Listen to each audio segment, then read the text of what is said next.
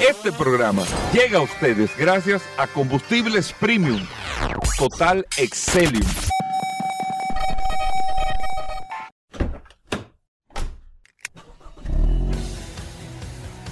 Bienvenidos al programa número uno de movilidad en la República Dominicana. Vehículos en la radio.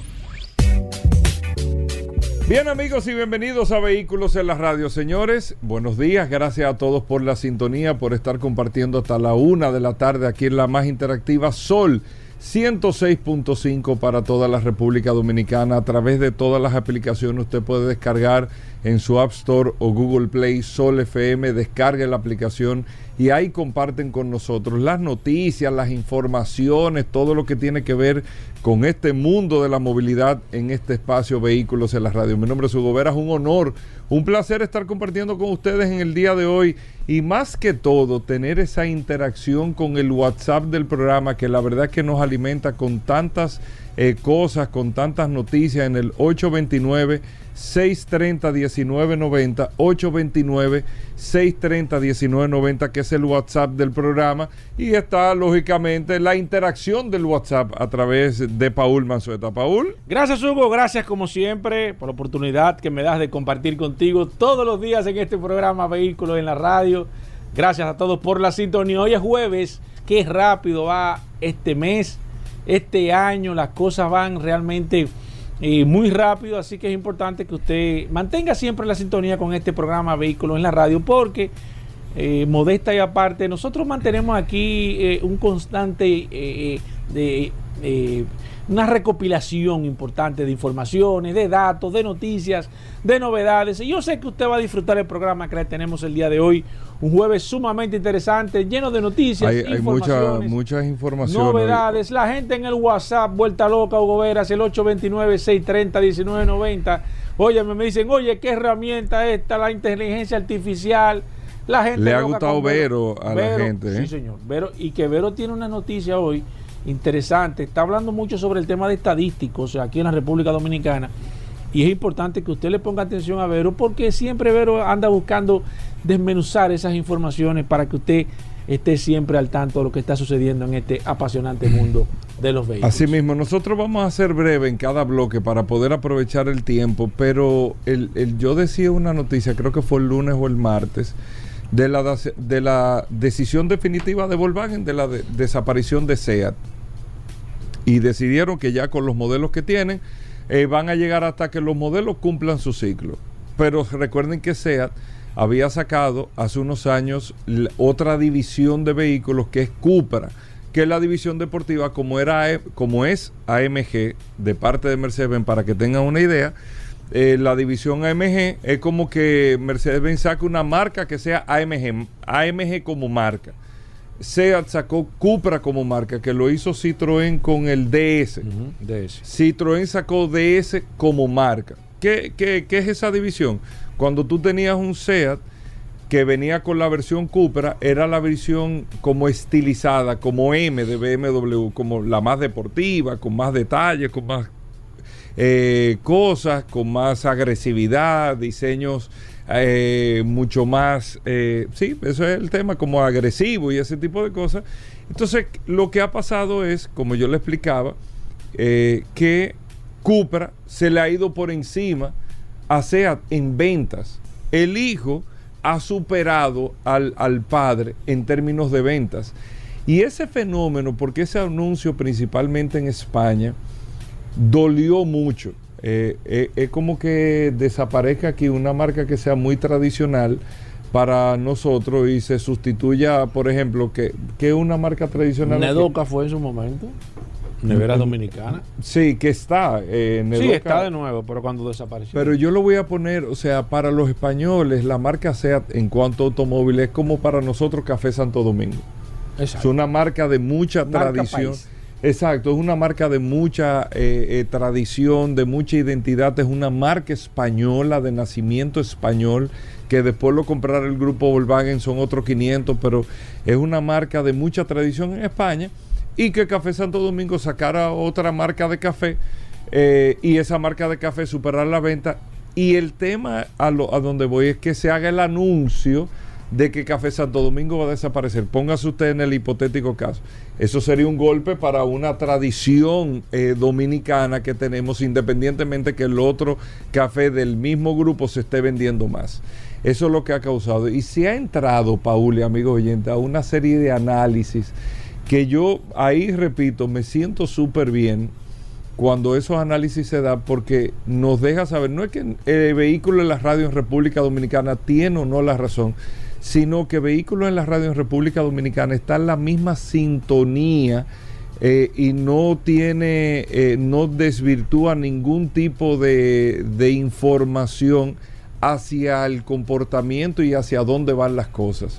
¿Y saben por qué lo digo?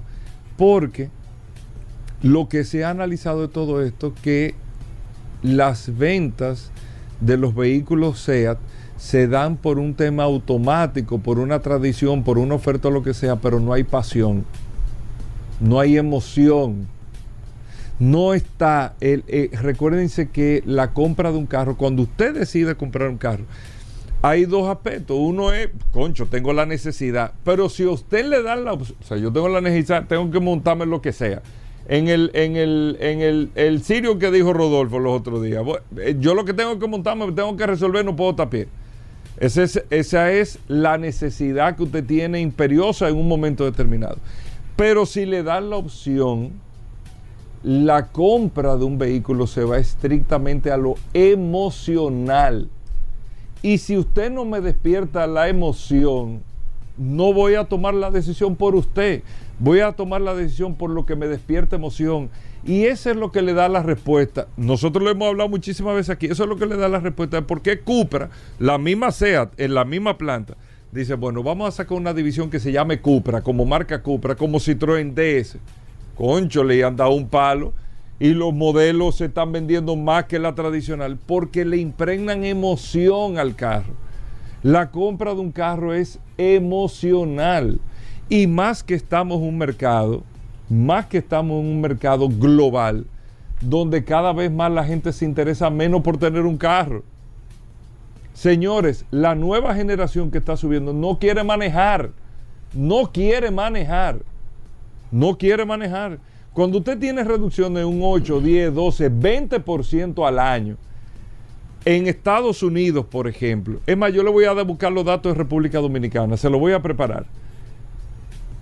En Estados Unidos, 10, 12, 13, 15% de las personas que llegan a la edad de tener una licencia de conducir que no la tienen, que no la sacan, que no la sacan la licencia de conducir. O sea, yo llegué a la edad y ahora mismo hay un 20% menos promedio de ciudadanos norteamericanos que no se interesan por la licencia de conducir, que son jóvenes que vienen subiendo no tengo interés porque no quiero manejar. No quiero, o sea, no, como que no estoy en eso. No es mi prioridad, mi prioridad son otras cosas. No quiero hablar de la tecnología, otras cosas. Ya no es manejar, no, era, no, es, no es lo que era hace 20, 25, 30, 40 años que manejar era más que una profesión, era un posicionamiento, era todo, abrirte todas las puertas. No, yo lo que quiero es llegar, pero no quiero manejar. Y si voy a manejar, tiene que ser eh, eh, emocional al 100%. Tengo que, tengo que tener algún tipo de emoción para intercambiarla con la desconexión que me da manejar, porque si yo manejo me desconecto. Si yo manejo, me desconecto automáticamente y tengo que preguntarle si tengo a alguien al lado, mira, ¿qué fue lo que pasó? ¿Y, y qué fue la foto que subieron y esto? Eso es así. Y eso es lo que está viviendo, la transición que está viviendo el mundo y el reto que tiene la industria automotriz que terminará, terminará en dentro de una o dos décadas, terminará con el tema de los carros que se manejan solo, los carros autónomos. Y ahí se acabó el, el, tema de comprar o no un carro. Y el negocio será otro. Seguirán fabricándose carros, seguirán haciéndose cosas, pero el negocio será otro. Otro, hablando de la ciudad de Nueva York, eh, mira, óyeme, el 85% de los neoyorquinos, un artículo de, eh, de Fox News en Nueva York, el 85% de los neoyorquinos, óigame bien, todas sus compras de todo, supermercado, todo lo que necesiten en el hogar, todo, o sea, lo que es necesidad de yo tener de que, ah, mira, tengo que salir, cuando salga del trabajo me va a parar el tránsito y todo.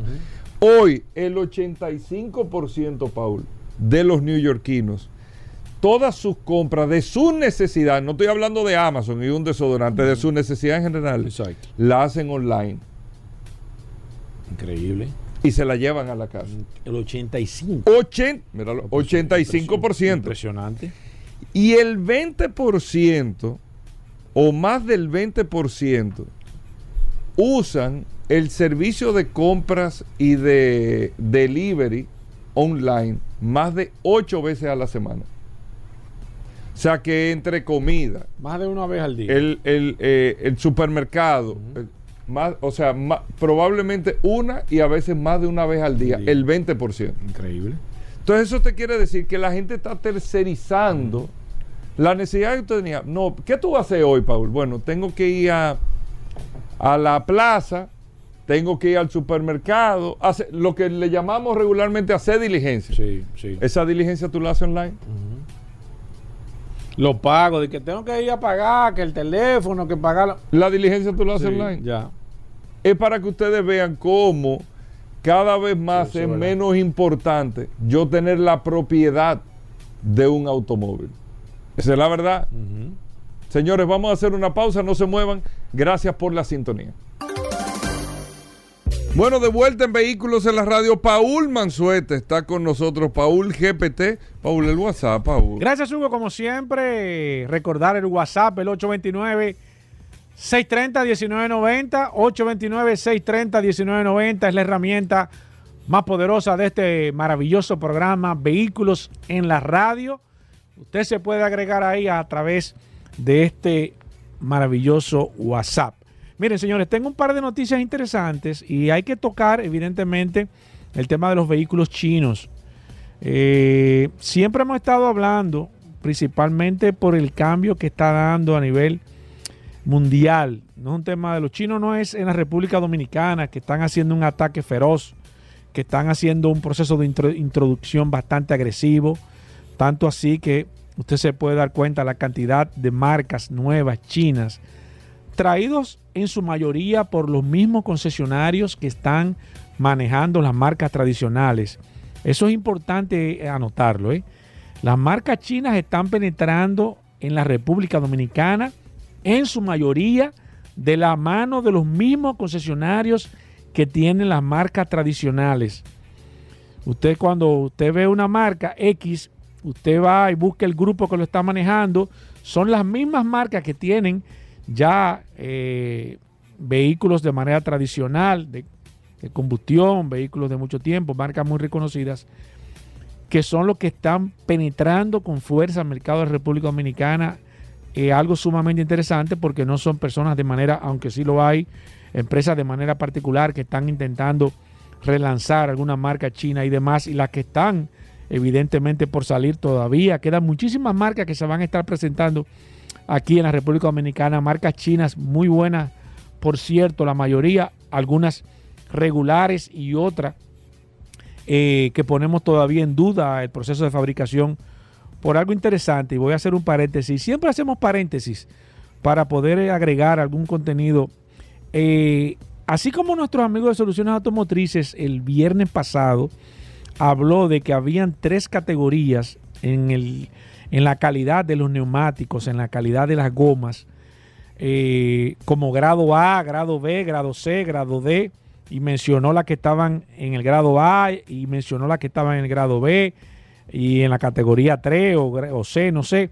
Asimismo, evidentemente por la, por la calidad y por otros atributos adicionales, durabilidad y demás, asimismo como Aridio de Soluciones Automotrices habló en el proceso de fabricación de los neumáticos, así las marcas chinas también tienen proceso de, de- categorización. ¿eh? Es importante que antes de usted hacer una inversión en un vehículo chino, usted se documente, no es metiéndole miedo. Hay que reconocer que los vehículos chinos en su mayoría están muy áperos. O sea, la verdad que sí, hay una forma espectacular. Eh, usted lo ve por ahí, llaman la atención a nivel de tecnología. Lo hemos tocado aquí muchísimas ocasiones. no tienen nada que envidiar, están por encima de sus competidores en su gran mayoría, pero así también usted tiene que orientarse porque hay categorías, hay marcas chinas que están en grado A, en, eh, en el top, o sea, son marcas chinas ya que son eh, los máximos en calidad, marcas chinas que están en el segundo lugar, en y marcas chinas que están en tercer lugar. ¿eh? Hay que ponerle atención a esto y es bueno que usted se asesore, porque aquí hay una marca china que me, no voy, no le voy, no quiero hacerle daño a esa marca que a nivel generacional, a nivel mundial, no está considerada como una marca muy buena su reputación no está a nivel de las otras marcas chinas y está aquí en el mercado dominicano. Entonces es importante que usted se asesore bien, que no se deje llevar, no se vaya con el amague, ni con la emoción, ni con la publicidad, ni con la intención, no. Que usted investigue, que usted se asesore bien, que usted, que usted haga un expertise. Siempre hablamos con el tema de los, de los respuestos, que es la parte débil que tienen los vehículos chinos todos, no me voy de manera particular a una marca ni a un modelo en específico. La debilidad que tienen las marcas chinas en, todas partes del mundo, pero nos enfocamos aquí en la República Dominicana, son los repuestos, la pieza de recambio. ¿Y por qué? Paso a explicarle. Con otro vehículo que se ha importado a Estados Unidos, en este caso, o que esté, usted puede conseguir piezas de recambio fácil. Por ejemplo, Usted se va a eBay, se va a Amazon y puede conseguir cualquier pieza de recambio, eh, cualquier pieza de repuesto fácil. La tiene aquí en 24, 48, 72 horas. Con los vehículos chinos usted no puede hacer eso. Con vehículos japonés usted se va a, Amazon y, y lo consigue porque se fabrican en su gran mayoría muchísimos en los Estados Unidos y usted puede hacer una comparativa y conseguir. También está la facilidad de que usted puede conseguir piezas usadas. Usted se va a la 20 o se busca cualquier distribuidor, usted consigue una cantidad impresionante de piezas usadas. Eh, usted quiere, eh, eh, no importa, sea europeo, sea, usted lo consigue. Eso no pasa con los vehículos chinos. Primero porque el sistema chino tiene otra funcionalidad diferente, funciona de manera muy diferente. Como no se está importando eh, o no se está exportando a los Estados Unidos o a esta zona de manera particular, usted no consigue piezas de recambio, ni nuevas, y tampoco consigue piezas de recambio usadas. Usted me va a decir, ah, pero ¿y los carros coreanos? Bueno, fíjese que los carros coreanos, en su mayoría, los que han venido de GLP, los que han sido importados por importadores de manera particular, bueno, han traído una cantidad de estos vehículos y usted consigue muchísimas piezas de recambio usadas. Es difícil que usted consiga de un, qué sé yo, de un N20, suponiendo que usted consiga una transmisión nueva. Es difícil usted conseguirla aquí, no la va a conseguir porque en este mercado no, se la van a proporcionar. Entonces usted va a tener que traerlo de Corea porque ese vehículo no se importa.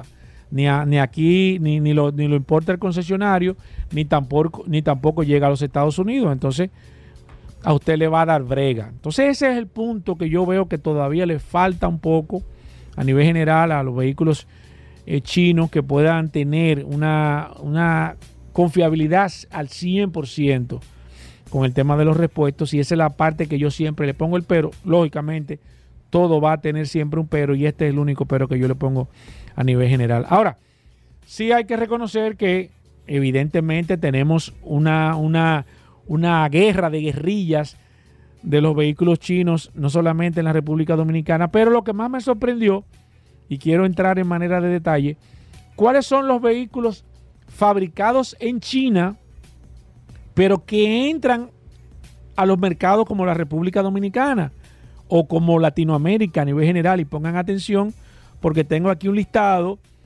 para que ustedes se den cuenta que a veces usted está comprando un vehículo y cuando se viene a dar cuenta, en las entrañas el vehículo está fabricado en China. No se lo dicen, no se lo informan porque es una marca ya tradicional que usted entiende que por ser esta marca no está fabricado en China. Voy a leer algunos modelos, por ejemplo, por ejemplo el BMW iX3, BMW iX3, eh, algunos que se, importan a Latinoamérica eh, son fabricados en China. No, no desconozco si el que se trae aquí ha sido fabricado en China, pero ellos lo fabrican para exportación en China, el BMW iX3. Está el Bike, el BJ40, Bike BJ25, el Buick Envision, Buick Envision, que aquí en la República Dominicana hay varios. Ese vehículo es fabricado en China. Chang'an, claro está, el Chang'an, el, el Asbin, el Chang'an CS35 Plus y el Chang'an CS55 Plus que llegan aquí al mercado, evidentemente también eh, son fabricados en China. Y lógicamente porque es una marca china. el Chirei, eh, Chirei, el Chirei, ah, pero este es el Tigo 4, bueno, debe ser Cherry, dice Chirei aquí, pero debe ser Cherry. El Tingo, el Tigo 4, Tigo 7 y Tigo 8 también evidentemente es una marca china, están fabricados en China. La Dodge Journey para Latinoamericana, para Latinoamérica, Estados Unidos y México. Lo fabrican en China. El Ford, el Territory, el, Ford, el Ford Territory, que fue lanzado hace poco aquí, fabricado en China también. Eh, el Chevrolet Aveo se está fabricando en China para gran parte de Latinoamérica y, México. El Chevrolet Cavalier también se fabrica en China. El Chevrolet Onix, la Chevrolet Captiva, el, Chevrolet El Grove, la Chevrolet S10 Max y el Chevrolet Tornado, la van. Ese no lo conozco. Pero fíjense, se fabrican nada más y nada menos que 1, 2, 3, 4, 5, 6, 7 modelos Chevrolet fabricados en China que están entrando a estos mercados aquí, como el mercado de la República Dominicana. Ya no vamos con las marcas chinas, la Hack en, todos sus vertientes, la, la SL2, SEL3, la, la 4, la 6, la 7, el Jack J7, el, el, Jack EJ7, déjame ver, el, el Jack E10X. Está evidentemente la marca MG, que está aquí eh, eh, importada nada más y nada menos que por, por British Motors. MG con, el GT, MG5, el MG35, el MG el MRX8, que casualmente nuestros amigos estuvieron aquí presentándolo. Y por último, en este listado, el Peugeot, la Peugeot, la Landtrek, que está también aquí en la República Dominicana, que es una camioneta, la Peugeot Landtrek, que es fabricada en China para estos mercados. Ahora, ¿Cuál es la parte más importante eh, de este comentario que quiero hacer y a nivel general? Y siempre me había preguntado, y acabo de encontrar la información, por qué los vehículos chinos no están penetrando el mercado norteamericano. Y ahí le quiero explicar brevemente en, esto, en este minuto que me queda, qué pasa con los vehículos chinos en Estados Unidos. Hay dos vertientes. Primero el tema político, que tiene mucho peso en los Estados Unidos, que le hemos hablado del tema económico, y la otra parte es un tema de historia. Es un tema de historia donde los vehículos que son eh, eh, que no son marcas netamente norteamericanas tiene un arancel adicional de un 2.5%. En este caso, las marcas, usted me va a decir, eh, bueno, pero ¿y las marcas japonesas? Bueno, los japoneses para poder vender en el mercado norteamericano tuvieron que instalar sus fábricas allá primero. Evidentemente, los vehículos que son fabricados, por ejemplo Toyota que fabrica y muchísimas marcas europeas que tienen fábrica como BMW que tiene eh, fábrica en, Charleston, en Carolina del Norte, tiene una fábrica sumamente interesantísima.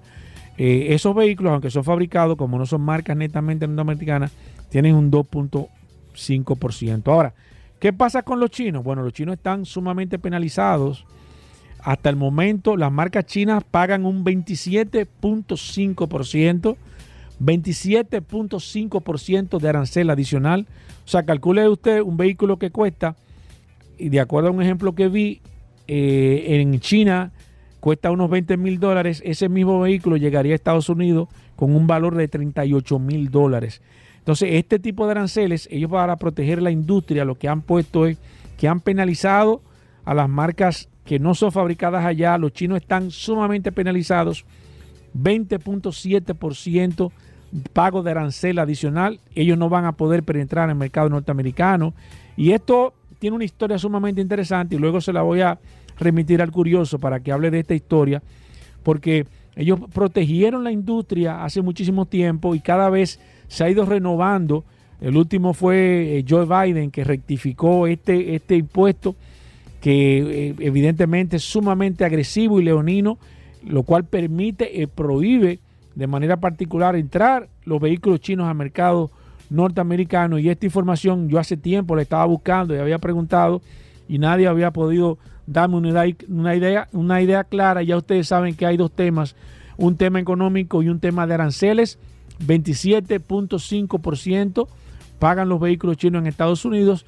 Me imagino que al final ellos van a tener que ir a fabricar, por ejemplo, Lucid, que es una marca china, fabrica en Estados Unidos.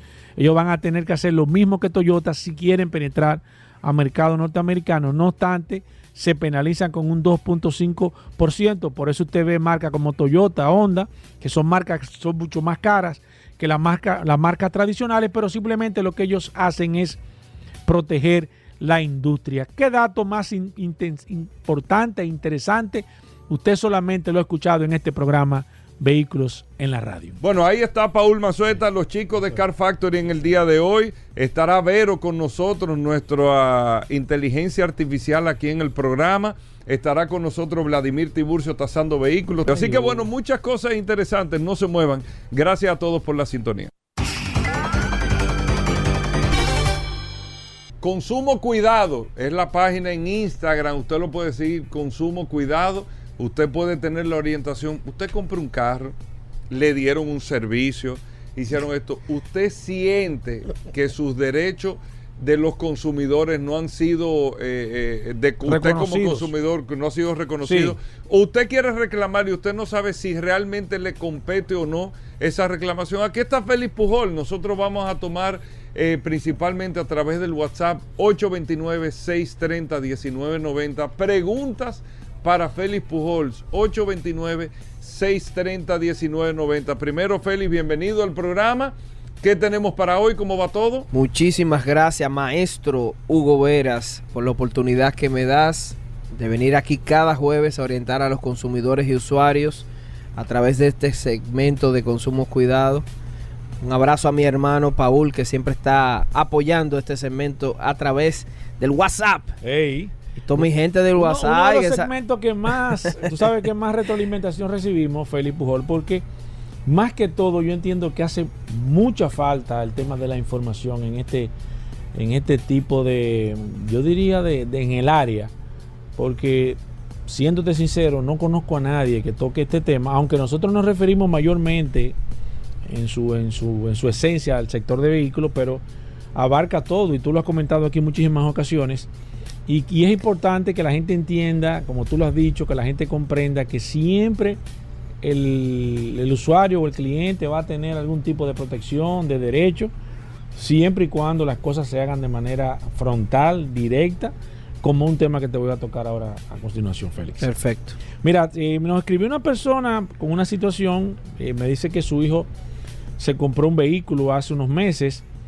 El vehículo por una serie, por una razón u otra, chequearon el vehículo y no tienen las millas originales con las que realmente fue comprada el vehículo. ¿Cómo? Hace ya más o menos, dice él que unos 3, 4 meses, no me dio fecha exacta, pero él quiere saber, evidentemente, porque el carro me dice que costó más de un millón de pesos y que la cantidad de millas que tiene, él entiende que son exorbitantes.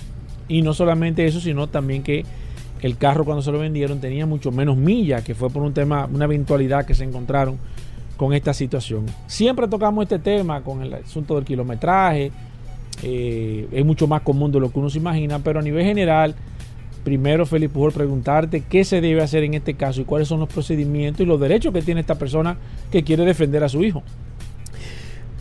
Bueno, yo estoy sorprendido porque no sé tú, eh, Paul, yo siempre recibo llamadas como te he dicho, a través de vehículos en la radio y tenía mucho tiempo, te repito, no sé tú, Paul, porque el tema de las millas para mí estaba superado.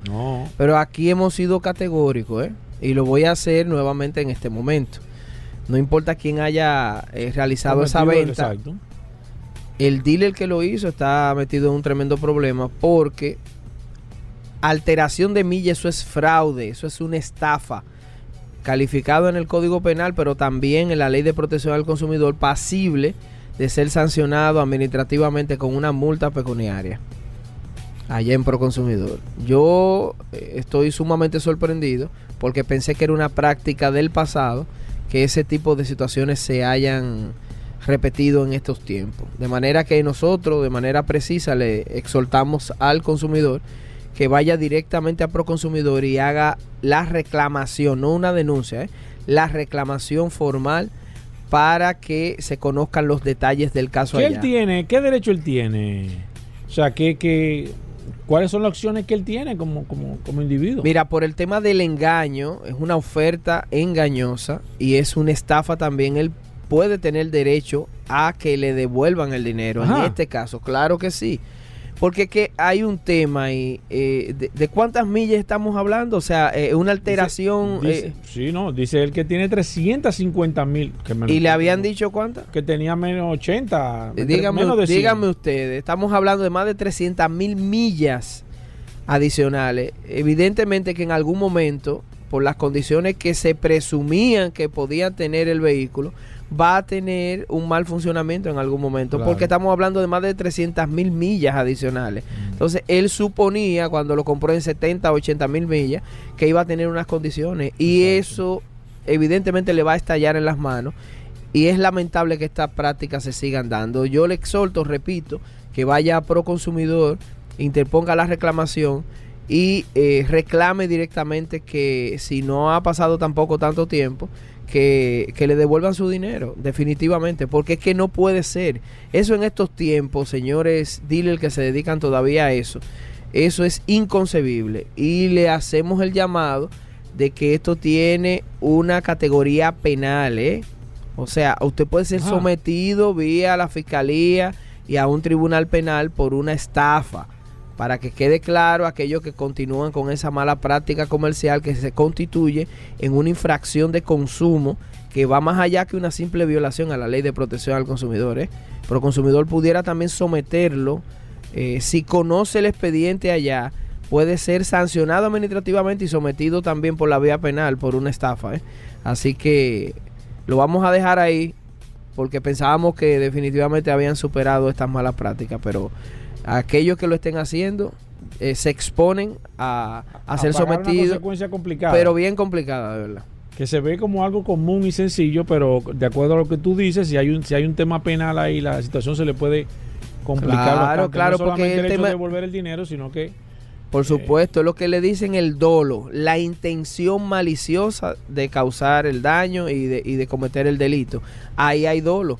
Entonces, el dolo es un tema penal y, las autoridades pudieran estar sometiéndolo. Si no lo hace de manera particular el consumidor a través de la fiscalía, pues también lo puede hacer por consumidor cuando conozca el caso. Perfecto, sigo con otra pregunta que dice, hola Félix Pujol, buenas eh, bendiciones para todos. Por otro lado, tengo una pregunta para el maestro... Wow, Félix Pujol. Oh, pues ya saben que tú eres un maestro. No, no. Dice, en realidad no tiene que ver directamente con vehículos, pero él yo entiendo que tiene el conocimiento para ayudarme con esta situación. ¿Cómo? Vamos a ver. Mi pregunta eh, es que si yo puedo demandar al Estado por daños y perjuicios luego de haberse producido la quiebra y desaparición de un negocio de venta de neumáticos, lubricantes y aros de aluminio de magnesio en la zona oriental, específicamente en la San Vicente de Paul, esquina José Cabrera. Hecho sucedió al final del gobierno del presidente Leonel Fernández, cuando estaban construyendo la línea 2 del metro, eh, el que no continuaron, pero los trabajos que estuvieron realizándose me hicieron quebrar y desaparecer. Y tengo pruebas todos los documentos exigidos y entregados por el Departamento de Encargado de Indemnización a los afectados. Tengo fotos de los momentos en que se estaban realizando los trabajos del lugar exacto, los cuales me hicieron perder casi 5 millones de pesos y tener que liquidar a todos los que trabajaban conmigo, quebrar y quitar el negocio.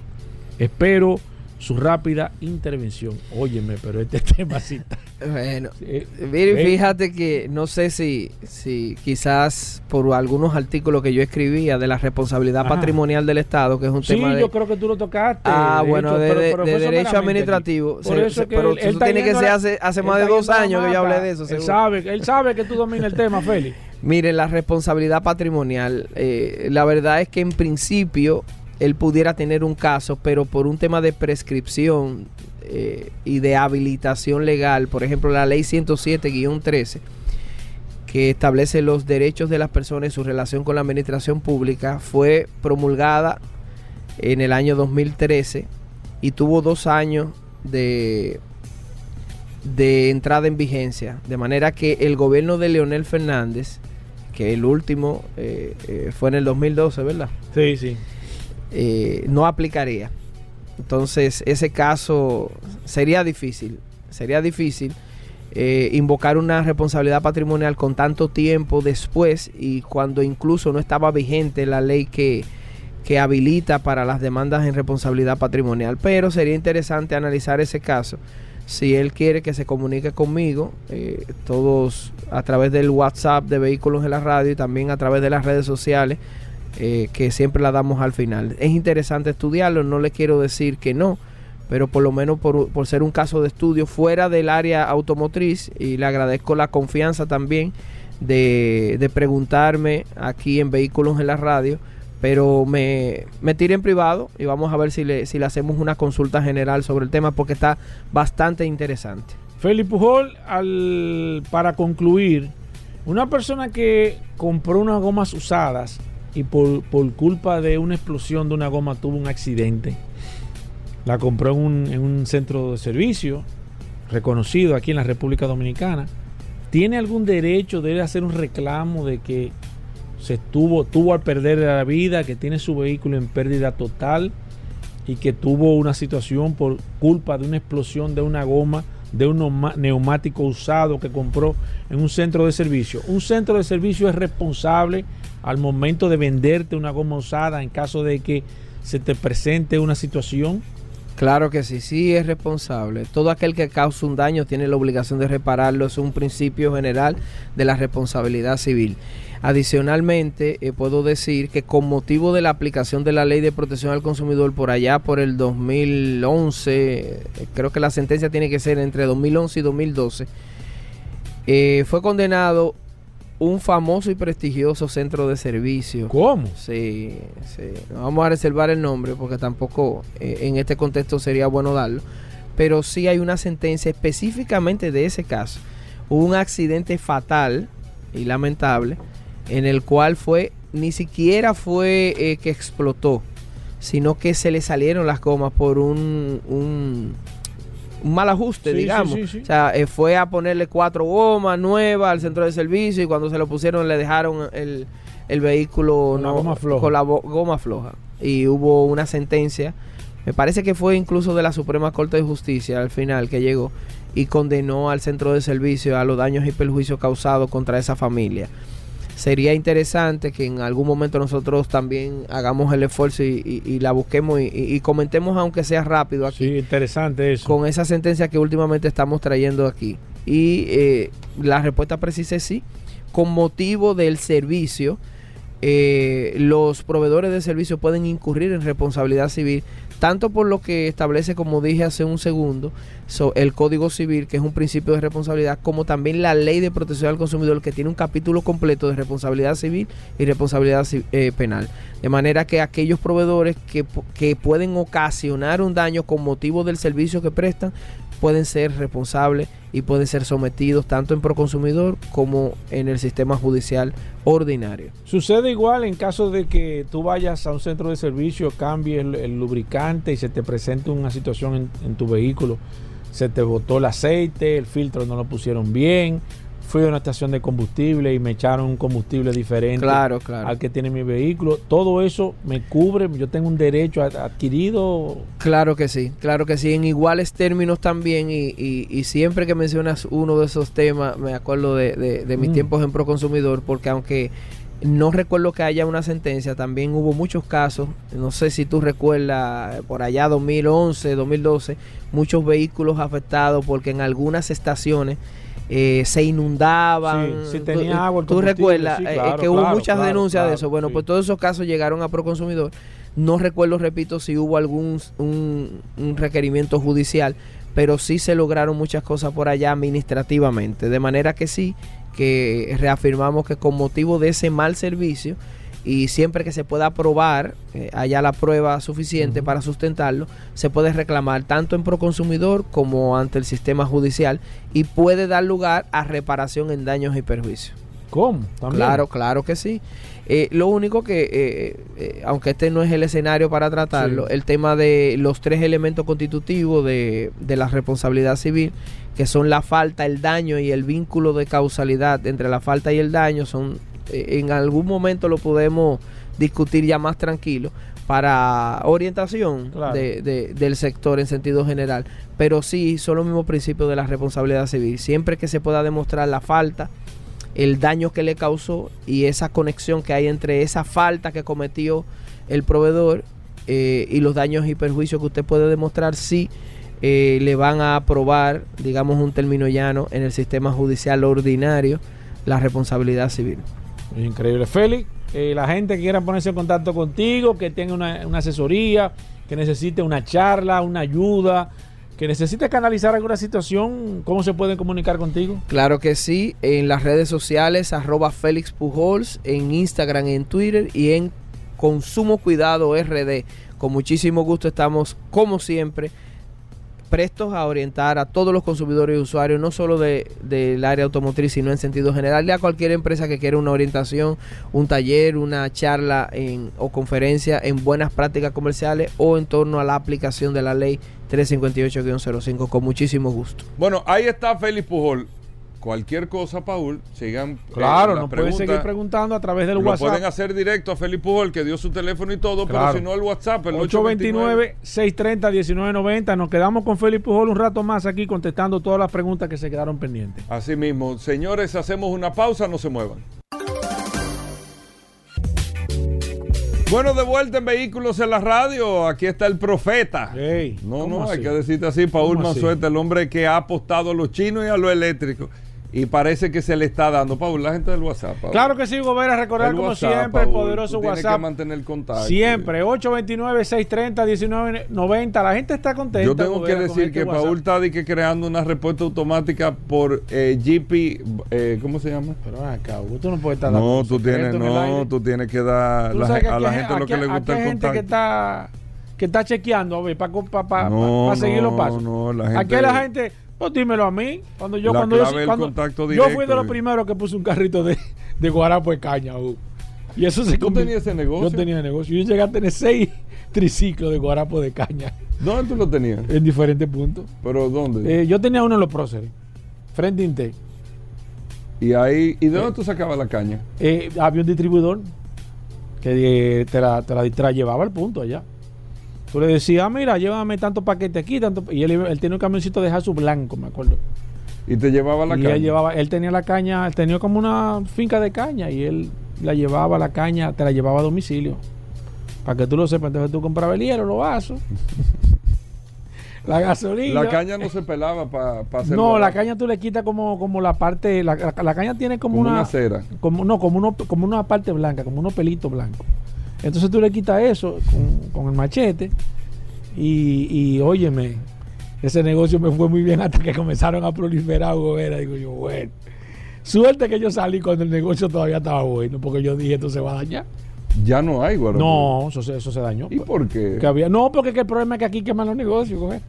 Aquí se dieron cuenta todo el mundo y se metió ¿Y todo tú el mundo. mucho? ¡Oh!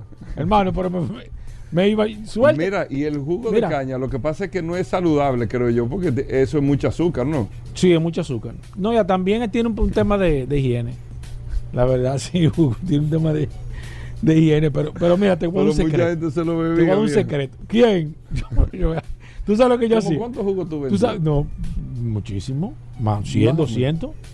100, 200 un, vasos. un triciclo. Sí, por triciclo, triciclo. Yo me acuerdo, yo lo vendí cada triciclo en 6 mil pesos. Cada Ah, triciclo. pero eso. ¿Quién? No, en esa época. eso- Era como que Eso como 100 mil pesos. no, no, no, no tanto. No, no, pero como 50 mil pesos. Pero me fue bien. Pero tenía un motorcito. ¿no? Claro, un motor Honda, una plantica Honda, tu, tu gasolina y su cosa. Pero mira, tú sabes lo que yo hacía. Porque se- la caña borracha, cuando la caña. la morada. no, la que se ponen como roja por dentro. Ajá. Oye, eso, eso, eso, eso sí es agradable. Yo, yo agarraba caña, la ponía yo mismo ahí a que se ñejara y después yo hacía mi jugo. Y yo, pero era borra- Buenísimo. buenísimo, borracho. Mira, Paul, me están escribiendo en el WhatsApp. Y con naranja ¿Por qué estamos agria, hablando de eso y este vehículo en la radio? Lo que pasa es que era un triciclo que llegaban. eh, o sea, No, pero era un vehículo. Son vivencias de negocio. Esa, no, no, que hay gente que está maquinando. Pero yo te digo por eso, que tú te pones a hablar de, de lo que estamos haciendo. Aquí hay gente que está maquinando.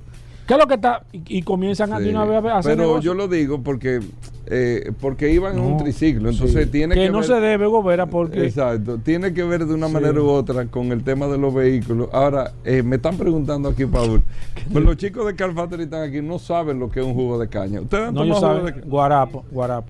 Guarapo, pero, pero el tema Pero es- ellos no han tomado guarapo de caña, sí. Sí, pero toda- aquí creo que aquí hay dos sitios todavía que venden guarapo de caña, que era en la, exacto, en la, en la sirena. Ah, en la sirena Sí, venden? todavía venden en la sirena, sí, en la sirena. Otra cosa es cuando, que es otra cosa para el guarapo, cuando la caña está muy nueva, el jugo no sale tan dulce. Por eso que a veces tú dices, pero esta caña como que, porque la cortaron nueva la caña. Sí, Hugo, porque tú tienes que, tú Sí, tienes que documentar a la sí, gente, Hugo. sí, mira, pero lo que. No, Otra no, cosa, la, ca- caña negra, la gruesa, esa no sirve para eso. Esa no sirve. Es Tiene la que- amarilla. Es la, es la amarilla, la que se utiliza para hacer azúcar, la fina. Pero es la que, muy la- dulce. es la que se utiliza. Ah, pero, ven acá, hermano. Eso pero es un chocolate y medio que Un tú choque te metes. glucémico ahí que te. Exacto. Sí, pero te levanta, te levanta. Y además refresca mucho. Bien frío. Sí. Bueno, es agradable, sí, sí. Mira, pero que me están preguntando aquí, Pauli, y escúchame, amigo oyente, para que entremos con los temas de vehículos. Me preguntan que cuántas pasadas había que darle a, a la calle. Muchacho, eso había que dar hasta que se desflecara la calle. Yo iba y chequeaba los guarapos. Yo, pero acá tú no le estás sacando la- ese guarapo está entero, viejo. Hay que pasarlo hasta que se desbarate, viejo. Porque mientras más tú lo pasas, tú sabes. supervisabas lo que. Oh, no, tú tienes que llevar un control. O sea, que, que tú sabes que llevar un control, cortarle los vasos y más o menos calculado. Tú dices, más o menos. Porque nunca es exacto, ¿tú me entiendes? Sí. Siempre, hay, siempre hay un escape, Hugo. Sí, siempre Pero hay- sí, en ese tipo de negocio, ese es el problema, que siempre hay un escape. Bueno, pero hay que entenderlo. Pero sí, claro. parte del claro, claro. Tú, tienes, tú tienes que Pero bueno, Paul, vamos a hablar de vehículos y excúsenos, amigos oyentes. No, que hay gente que está preguntando, que se le aguaron los ojos ahora mismo con el tema de. Que hay gente que se tomaba todos los días un guarapo de caña, Hugo. Tú no, No, te con- tomabas guarapo, Hugo, porque No, tú no eres de esa liga. No, no. Tú no te paras a lo beber probado, guarapo. Yo lo he probado. Sí, claro, pero te- viejo. tú la probas. Otra cosa que ve que echarle, Hugo, melaza. Yo tenía un, tenía un chin de melaza. Tú con melaza, tú le echabas un Ah, chin- pero eso era un coma diabético. Sí, no porque, no, porque tú le decías, con- entonces tú le pedías, echar un chin de melaza, hermano. Eso, eso daba un toque bueno, Hugo. Tú Pero no has que probado se metía eso, así con melaza, se metía 10 libras. No, ahí. pero eso en la mañana, que tú no te puedes meter eso. En la mañana para tú salir a trabajar. Porque normalmente son la gente que trabaja, Hugo, el camionero, Sí, el que, sí. está en la, que necesita energía. Sí. Una gente en una oficina no se puede beber eso, se duerme. Se Se duerme. du- oh, pero que se- el azúcar se le pone allá arriba, Hugo. Pero nada, vamos a hablar de Sí, carro. vamos a hablar de vehículos. Y miren, amigos oyentes, óiganme bien, lo que está sucediendo en la industria automotriz. Y hoy me di cuenta que hay una amenaza real de los chinos. No, no me mires así, porque tú lo, tú lo hablas aéreo, Paul. No, no, tú hablas la teoría, los chinos, eh, los carros, la marca. Oye, ¿dónde que está la amenaza? Hugo. Oye, oye, ¿dónde Pero- que está la amenaza de los chinos? Oye, esto. Lo único que no creen eso son los que están en los carros. No, no, no, no. Que, creen, que creen que uno está hablando. Pero que es un hablar. reflejo de lo que está. de- y te estoy hablando de un reporte alemán. Alemán con las cuatro premium Ah, pues, alemanas. si yo te lo digo, tú no me crees. No, no, no, Ah, porque es un tema no de que, eh, eh, mira el, el carro que están haciendo, qué chulo, y, y- y el precio. No, ese no es la amenaza. La amenaza no es esa. Y cuando yo leo ese informe, que me llega, digo, espérate, pero es similar a lo que está pasando aquí. ¿Qué es lo que está pasando? Eh, oy- oigan qué interesante eh, en términos de negocio. Las automotrices, estoy hablando de Alemania, por eso lo podemos replicar a todos. Los fabricantes venden a través de quién? A través de los distribuidores eh, que tienen en todo el mundo, que son los que se ocupan de las ventas de vehículos en todo. Los distribuidores, ¿quiénes son? Empresarios que están en qué? En el negocio de, de vehículos. O sea, son empresarios, pueden tener otras inversiones, pero una de sus inversiones es el negocio de vehículos. Yo distribuyo tal marca en tal mercado. Esa es mi distribución. Y estoy enfocado en esta marca. Probablemente tengo otras marcas eh, que no compiten de manera directa porque por temas contractuales no se lo permiten tampoco. Si, si yo le entrego mi marca a Paul para que me la distribuya en República Dominicana, Paul no puede tener, o yo le pongo cláusulas que por lo menos en el mismo salón, en la misma estructura, no puede tener la misma marca o una marca de la misma categoría, esa es la palabra, que de la que yo le estoy dando, porque eso, no tiene sentido, no se va a enfocar o no va a tener un equipo enfocado solamente en lo mío. Y si ustedes se ponen a ver eh, la nomenclatura de los concesionarios aquí, tienen marcas tal vez con algún tipo de modelo similar, pero región diferente, con niveles diferentes y todo eso. Y bueno, y ahí se crea un mercado. Y ahí puede haber un, un, un solo dueño, una sola familia, que como pasa en República Dominicana, pasa en todos los países del mundo, que te distribuyen muchas marcas. Y tienen empresarios que están enfocados a eso. Ahora, ¿qué ha pasado?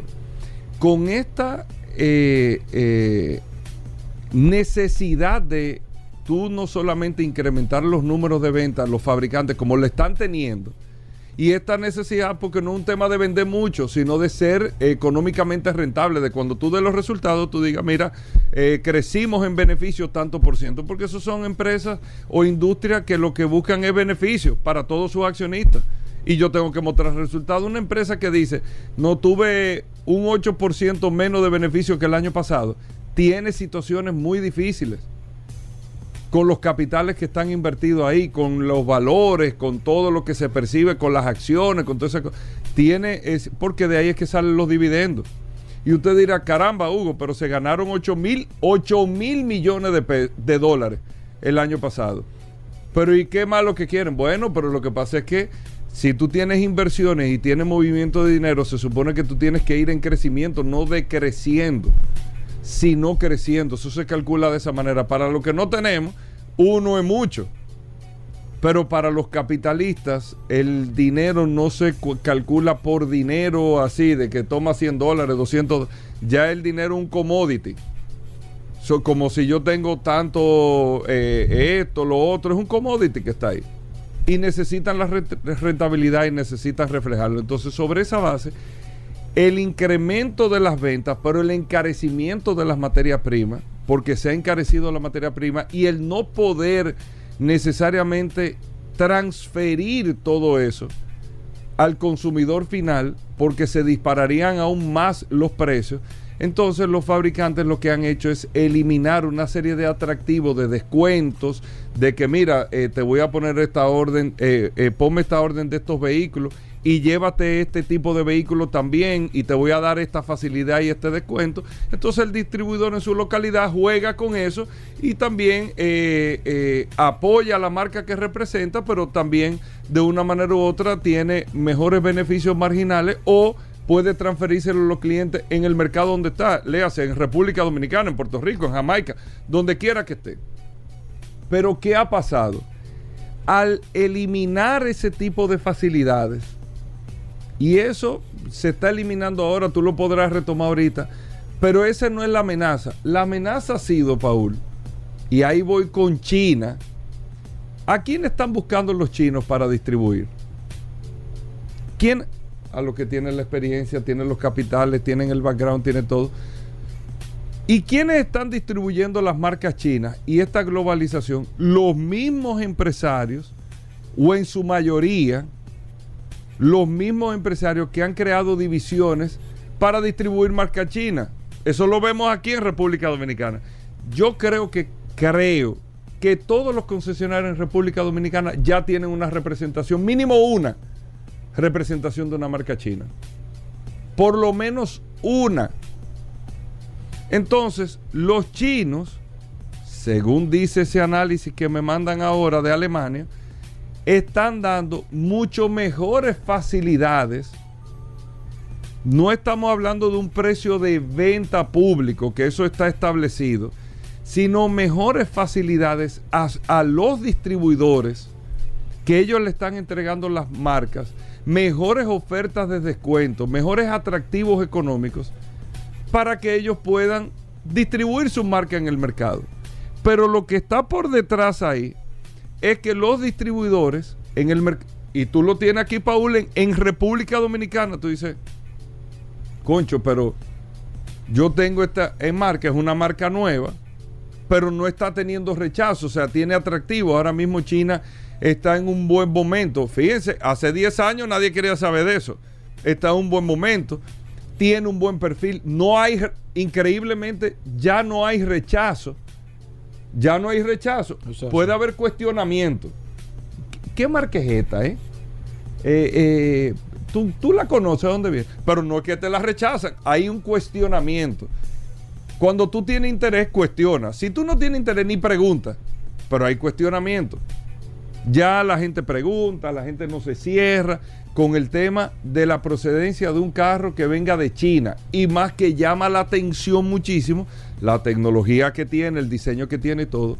Y han empezado los distribuidores, y eso no estoy diciendo que está pasando en República Dominicana, pero estoy hablando con los fabricantes alemanes y sus distribuidores en Europa, que siguen distribuyendo las marcas alemanas, pero le están prestando más atención porque me está haciendo más rentable en el mercado donde yo tengo las tiendas y no estoy teniendo rechazo con las marcas chinas. Y China ha creado esa estrategia de manera tal que como los fabricantes no tienen el control, aunque Mercedes-Benz está utilizando la estrategia de poder tener eh, el control directo en los mercados más importantes, pero como ahora mismo no lo tiene, y aunque tú me dirás ahora, y mucha gente, no, Hugo, lo que pasa es que para República Dominicana, fulano de tal tiene un compromiso de vender 2.000 carros este año.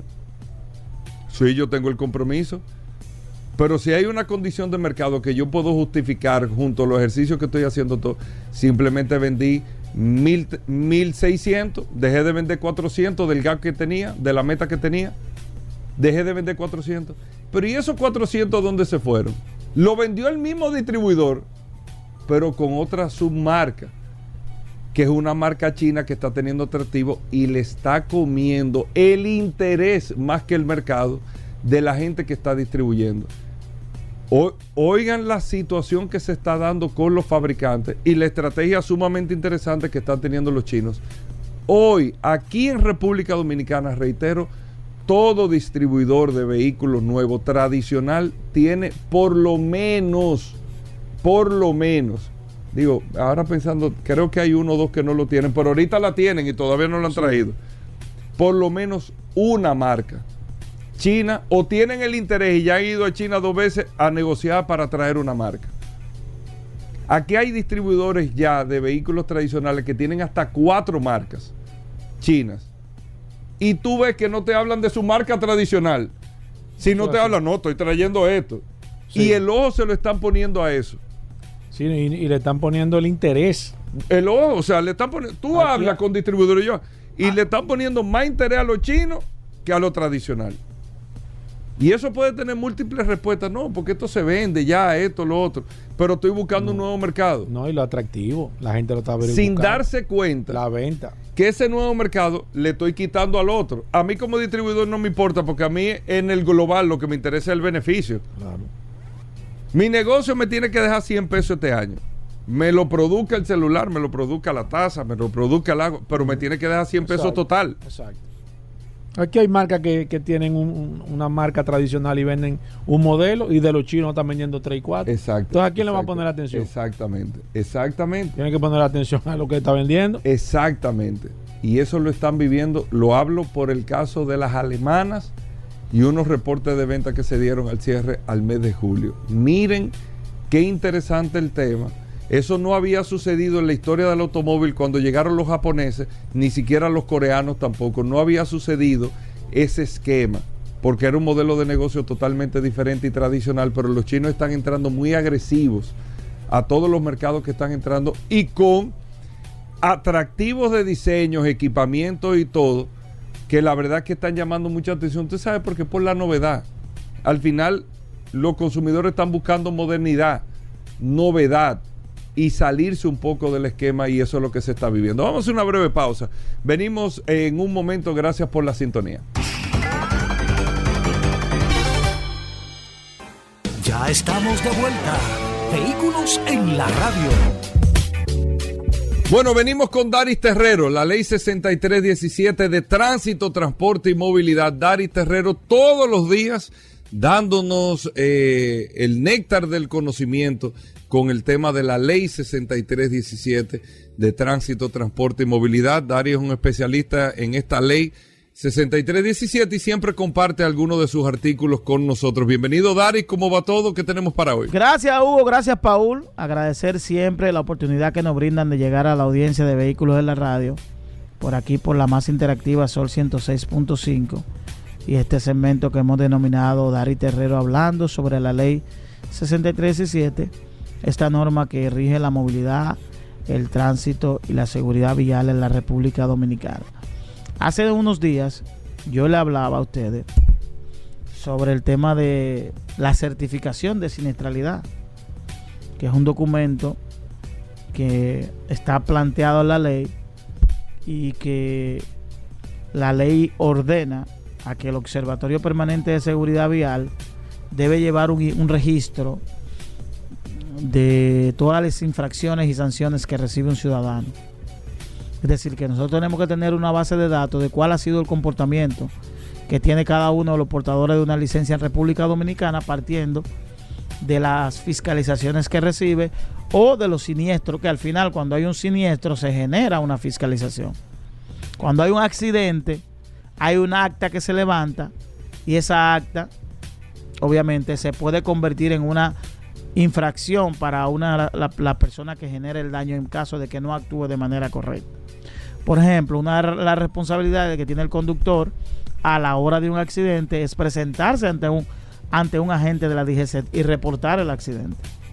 Si usted no hace ese reporte del accidente en el momento que debe hacerlo, eso genera una sanción al momento de cuando se dé, se dé por ejemplo, hay un accidente, en el accidente eh, no necesariamente, pero hay dos personas involucradas o dos vehículos involucrados, uno de los dos el afectado en su, en su, en su mayoría hace el reporte.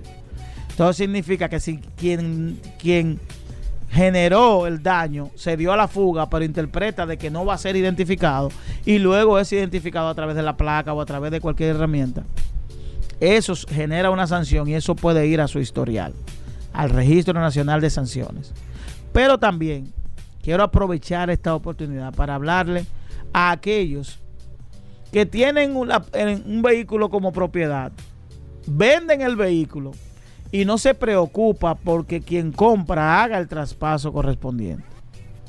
Y al momento de que hay una identificación del vehículo, porque hay cualquier situación, no solo de índole de tránsito, sino que puede ser una situación vinculada a cualquier hecho penal, reñido con la ley, tráfico, de lo que fuere saben que al momento de esa situación quien va a ser afectado y va a tener que dar la explicación correspondiente es quien figure como propietario del vehículo. Y si usted no tiene una explicación válida para demostrar que ese vehículo no es de su propiedad porque usted guardó los documentos o, o por lo que fuere, usted puede verse envuelto en una situación de la cual usted no fue parte. Entonces eso es importante y partiendo de lo que habíamos hablado hace unos días con relación a la posibilidad de que en República Dominicana el próximo año estemos implementando eh, eh, fotomultas. Las fotomultas tienen un proceso que en principio es una fotografía o la obtención de datos a través de la placa, se identifica el nombre de quién está esa placa y luego se identifica la licencia. Entonces, si, si hay un vehículo que está a nombre de Juan, Juan Pérez, Juan se lo prestó a Pedro, Pedro comete la infracción, pero en principio quien va a recibir la sanción es Juan. Por tanto, este, este dato que yo estoy dando aquí es importante que usted tome en cuenta. Inmediatamente usted vendió un vehículo, haga su transferencia. Obligue al comprador a que haga la transferencia de propiedad de ese vehículo, porque esto se puede convertir en un problema en el futuro.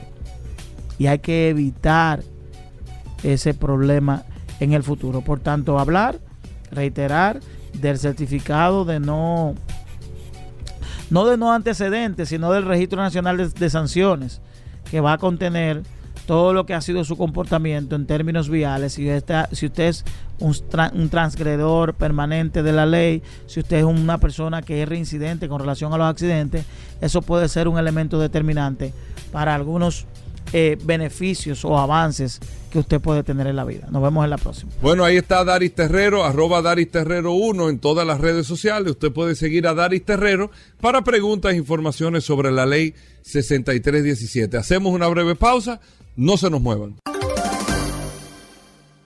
Ya estamos de vuelta. Vehículos en la radio. Bueno, aquí está el dúo de la historia, nuestros amigos de Car Factory. Car Factory, la radiografía automotriz. Todos los jueves nuestros amigos de Car Factory nos traen siempre una radiografía de un carro que prueban. Gerardo y Jorge que están con nosotros, amigos oyentes del programa Vehículos en la Radio. Gerardo, Jorge, bienvenido al programa. ¿Cómo va Car Factory? ¿Cómo va todo, chicos? Y muchísimas gracias, y Paul, por este espacio que nos dan todos los jueves y un saludo a todos los oyentes. Para la radiografía de hoy, queremos hablar sobre dos experiencias que vivimos las dos últimas semanas. No hablaremos de un vehículo en sí, sino de experiencias que gracias a KGM Dominicana, que nos invitó a Corea del Sur, y también a Renault, que nos invitó a Río de Janeiro, pues vivimos dos aventuras. Ey, muy sí, interesantes, ey, pero bien. Un producto nuevo, ve- eh, vehículos nuevos que llegarán a Mira qué República tal allá, qué tal la prueba, el vehículo, qué. Dame detalle. Vamos, vamos a Cuéntanos, comenzar. cuéntanos. Vamos, Sí, a sí, comenzar, sí, sí. vamos a comenzar por parte. Vamos a comenzar Ajá. con la aventura que fue hacia Corea del Sur gracias a KGM Dominicana. El viaje a Corea del Sur fue un viaje de más de 13.500 kilómetros para conocer el nuevo renacimiento de la marca, lo que antiguamente era Sanyon y que fue adquirido por KG Mobility, el nuevo Correcto, grupo El automotriz. grupo KG que compró... O sea, ya no pertenece a la, a- a la- a la casa anterior. No, No. ahora tiene una nueva casa que Ok. es Autoasiana. Ok. Entonces, KG Group compró antiguamente lo que era Sanyon, que para que la gente tenga un contexto, Sanyon es el primer fabricante coreano que se fundó en el año 1954 y ha sido una de las marcas más importantes de su país. Que de hecho está en top 5 ventas en Corea. Correcto. Yo tuve, yo tuve durante mucho tiempo una, una una ¿Cuál? Sanyong, la Muso. ¿Es verdad la camioneta? La- no, era, era una jipeta. Mm. La primera que vino, que era, era rara, rara, rara. No sé si búsquela ahí para que ustedes Déjame ver, vean. déjame ver, déjame ver. Era una ¿De qué jipeta- año? Era una jipeta en los años 90, 90, principios de los años 90, que traía que el motor Mercedes-Benz y el chasis también era Mercedes-Benz. Sí, pero tenía, pero tenía una forma, pero raro, era, era un vehículo como, pero, pero bastante característico. Ese.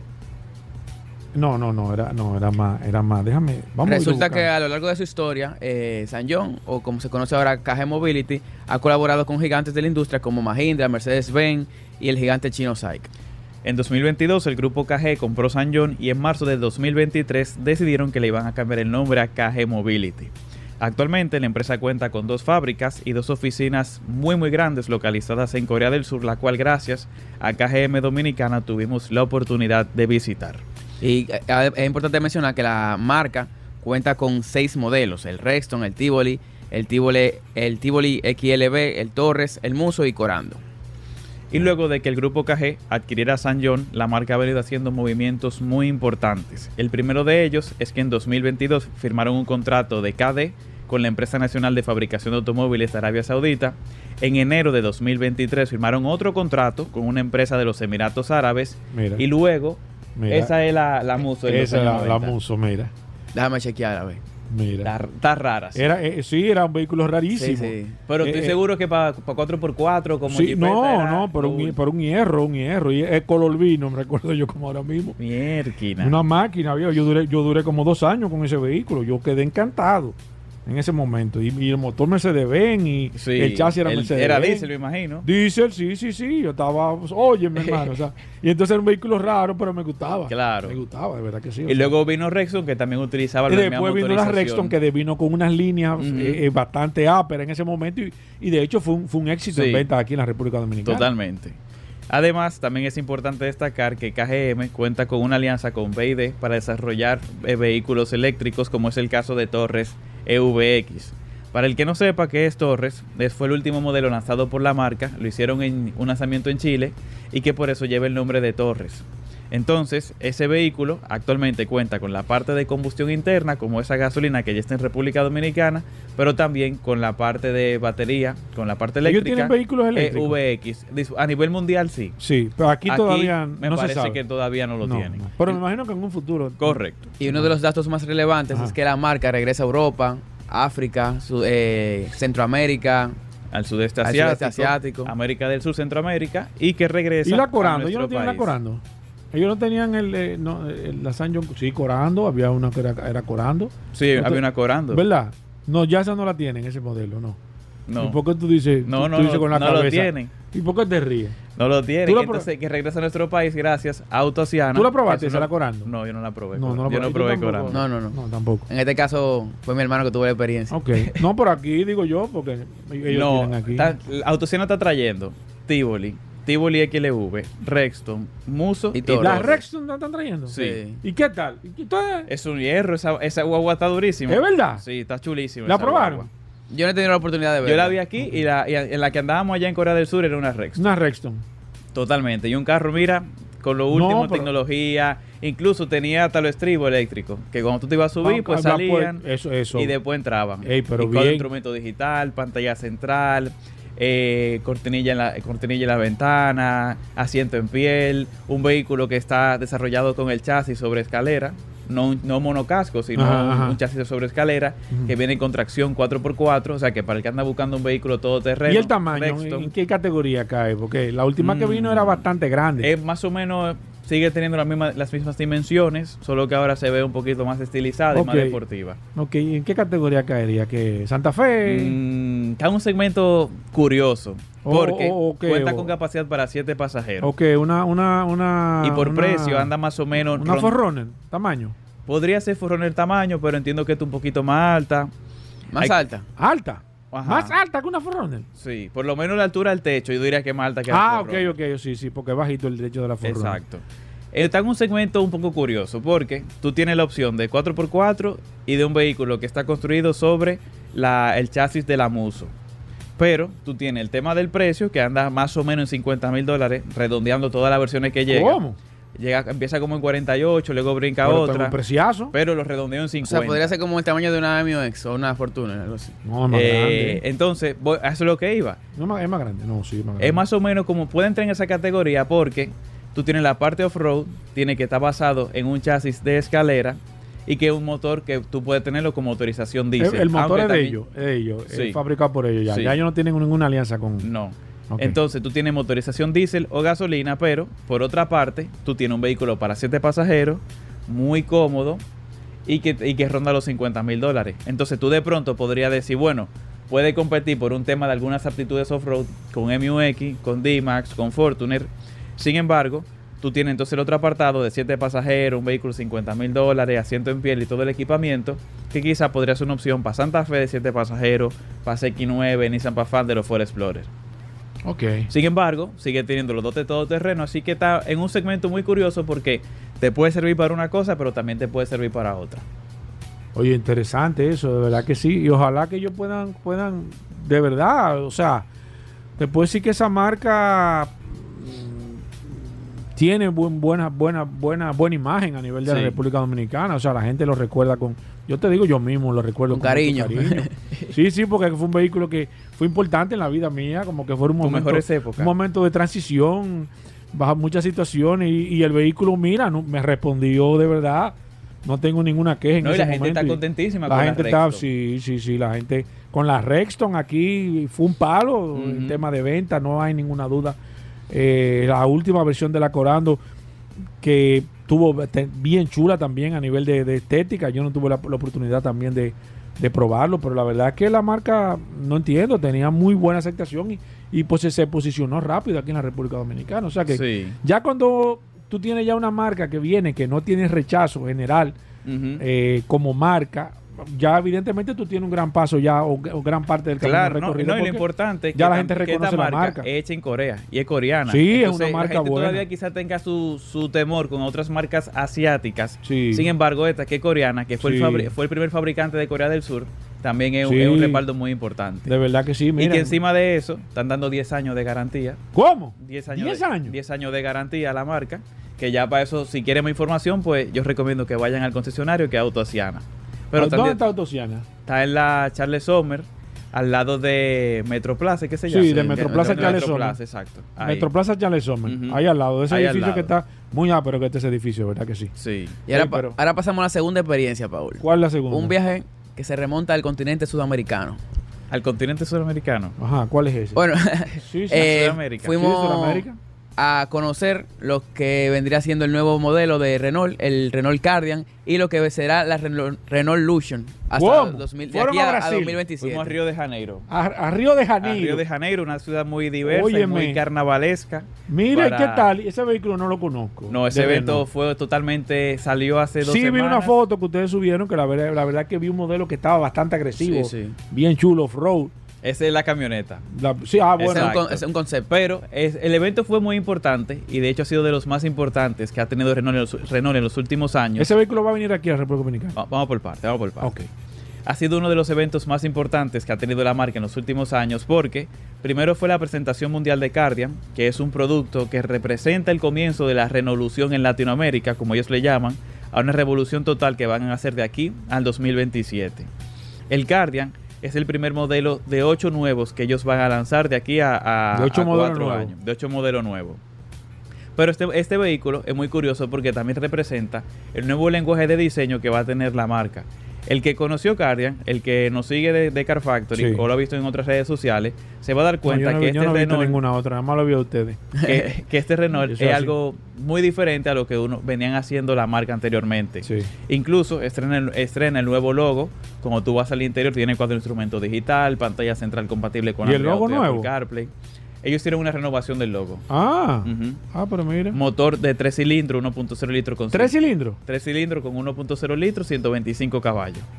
¿En serio? Sí. Parrilla Black Diamond, aro 17 pulgadas. O sea, viene bien equipado. Y con hadas. Y encima Mira, de eso y- viene con ¿Y hadas. se mueve bien ese vehículo siendo de tres cilindros? No lo pude manejar, pero hemos manejado, so- hemos manejado otros vehículos de 3 cilindros y, y se mueven ¿Se bien. mueven bien? Sí, se mueven bien. Y el consumo menos que tiene que ser bueno también. Buenísimo. Y entonces, cuando tiene un vehículo tan pequeño, compacto, me imagino que por precio. ¿En qué categoría? Porque siempre me gusta el tema de la categoría, para que la gente, porque el que no lo conoce pueda tener vi que hay. un Lo de referencia, que claro. Podría ser un SUV quizá por ¿Una encima de Duster. Un Avenue. Quizá por encima de Duster.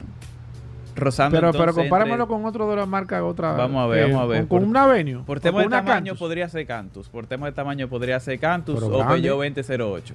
Pero grande. Peugeot 2008 por tema de tamaño. Y en, y en Mm, Toyota Como un sería. que- C3 Aircross, algo así. en, en- en Más Toyota, ¿qué sería? Sería que una. Eh, podría ser Yaris Cross o Rise. Andaría en esa Ah. categoría. O sea, Ah, por pero tema de dimensiones. Pero sí, por tamaño. Por precio ya habría que ver cuando llegue Sí, aquí a República sí. Dominicana.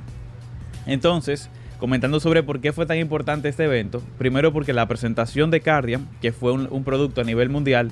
Y segundo porque ellos anunciaron que iban a lanzar ocho nuevos modelos, dentro de los cuales presentaron un concepto que fue el Niagara Concept, que es la camioneta que viste en redes sociales, Sí. que es la idea de lo que Renault está pensando hacer en un futuro para una camioneta.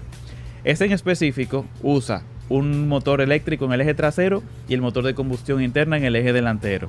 Por Oh. lo que será 4x4 y también será híbrido. Exacto. Entonces no se sabe si va a ser un futuro, una futura camioneta nueva, no se sabe si será la próxima generación de Oroc. Sin embargo, lo que todo el mundo quedó en ese evento fue que dijo que el carro está durísimo. Sí, sí, sí. el carro sí. está muy, muy chulo. No, no, yo vi, yo vi la- la- las imágenes que ustedes subieron ahí. Yo de verdad quedé impresionado. No había tenido la oportunidad de ver el vehículo. De hecho, Hugo lo comentó en el momento que ustedes subieron en la foto y demás, que hizo el comentario que ustedes estaban allá probando ese vehículo. Yo no tenía, siendo sincero, no sabía del Ajá. vehículo, no lo conocía. Y esa es la importancia de seguirlo ustedes, que ustedes, ese tipo de novedad, de manera independiente, que usted esté dentro del sector o no esté, siempre es bueno seguir a los chicos de Car Factory. Yo me enteré y vi ese modelo porque ustedes estaban allá y la verdad es que me quedé impresionado con las imágenes. O sea, cualquier persona que quiera verlo, ese vehículo puede entrar ahora mismo, ver y darse cuenta de lo que nosotros estamos hablando, que la Sí. verdad es que muy positivo el tema de, de Renault. Claro. Y Agradecemos más, y más que todo, que le estén invitando a ustedes, que nosotros siempre hemos estado abogando de que esas marcas comiencen realmente a, a utilizar el tema comunicacional, que Claro. una, una, una comunicación efectiva. Si ese ve- vehículo se hubiera lanzado y no lo hubiera invitado a ustedes, no estuviéramos hablando de eso. Claro. Entonces esa es la importancia, lo que nosotros hemos comentado. No es solamente, eh, que no está mal el hecho de usted parar un vehículo en una plaza y dejarlo solo, que a mí no me gusta la idea, pero no está mal, pero sí el tema de comunicacional. Miren lo importante que es hacer esa inversión y que se esté comentando de ese vehículo, ya la gente no solamente va a entrar a las redes, sino que se va a interesar por el vehículo, porque la verdad es que está bastante chulo. No, y agradecer a KGM Dominicana y tanto también a, Renault Dominicana por la oportunidad de poder eh, De confiar confiar en este trabajo. medio Claro. para uno poder informar Claro, y confiar en ustedes, la sí, verdad que sí, a que todos los ustedes, dominicanos. que ustedes hacen un trabajo excepcional, o sea, que las otras marcas copien lo que se están haciendo, que lo que, que lo contacten, que lo inviten, que ustedes puedan hacer pruebas de manejo, porque siempre lo, hemos- lo hemos dicho aquí, lo más importante de esto es que ustedes prueben el vehículo que va a venir aquí, no es que estamos viendo un review de España, ni de Argentina, No, no, no. ni de México, que usted me va a decir, pero es el mismo vehículo, no, no es el mismo vehículo, cada vehículo viene para una región de manera específica y eso es lo importante de usted utilizar a nuestros amigos, de, a, a nuestros chicos de Car Factory, para que prueben el vehículo, para que le hagan una prueba manejo, un test drive, y la gente pueda, el dominicano que está interesado, está buscando una alternativa, pueda comprar un vehículo. No, y que de seguro ya hay, hay par de clientes Yo que creo que yo vieron... soy relacionado, yo soy sí, de ustedes. 100%. Hay que O sea, hay que dártela. hubieron clientes ahí que dijeron seguro, mira, Sí. yo, yo estoy esperando ese carro que llegue ya Sí, sí, sí. Yo te voy a decir la verdad. eh. Yo, eh, eh, eh, Renault, lo puse en la, en la mira después que yo vi ese vehículo que ustedes presentaron, porque no conocía el vehículo y la verdad es que el vehículo está impresionante. El Cardian promete y también el Niagara Concept promete muchísimo. Así que que ¿Cuándo vienen esos vehículos? Ustedes que No, están ya conectados de adentro. no manejamos empresa. esa información de cuándo No, llegará. Pero al- el año que viene, imagino. Entiendo que sí, que el año Sí. que viene tiene que Bueno, ya si lo llegar. invitaron ustedes porque va a venir aquí. Exacto. ¿Verdad? Entiendo que, y además que un producto que se lanzó para Latinoamérica, por lo que obligatoriamente tiene que llegar aquí al Tiene- país. Tiene que llegar aquí. Bueno, Entonces, si quieren conocer más a fondo Cardian, si quieren conocer nuestra aventura en Corea del Sur, si quieren conocer el Niagara Concept, eh, los invitamos a que nos sigan a través de arroba carfactoryRD en Instagram, así como también en TikTok o Facebook.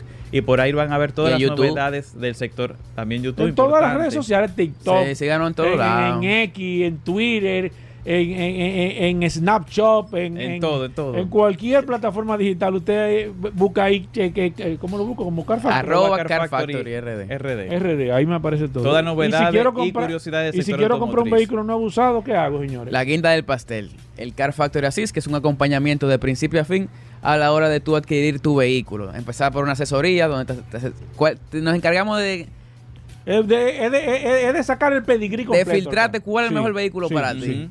Lo certificamos, que ese vehículo no sea alterado por millas, que no sea un salvamento, que no esté chocado, que no haya sido modificado y te lo quieran vender gato por liebre. Sí. También Bien. tenemos la parte de, De pago. de pago, gestionamos el financiamiento, el seguro.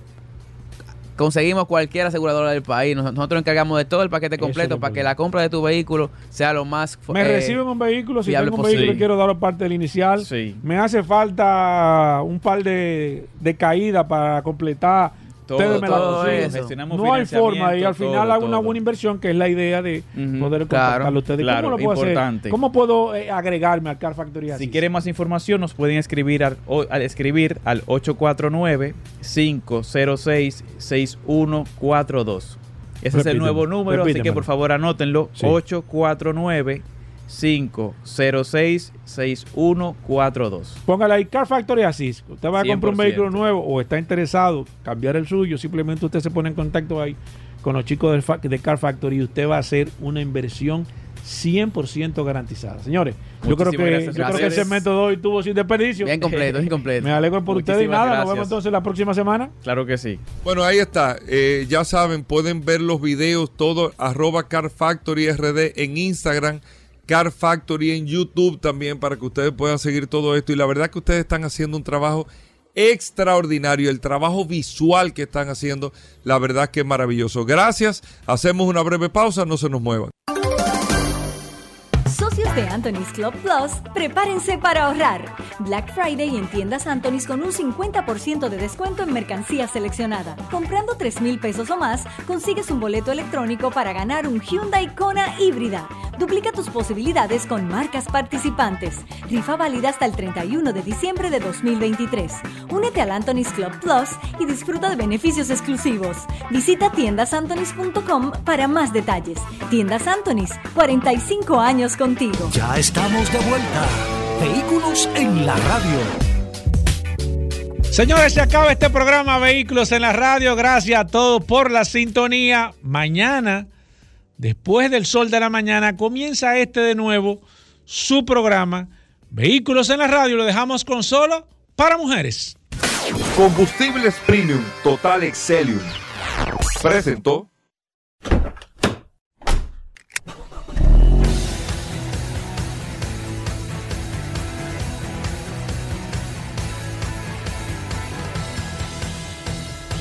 Vehículos en la radio.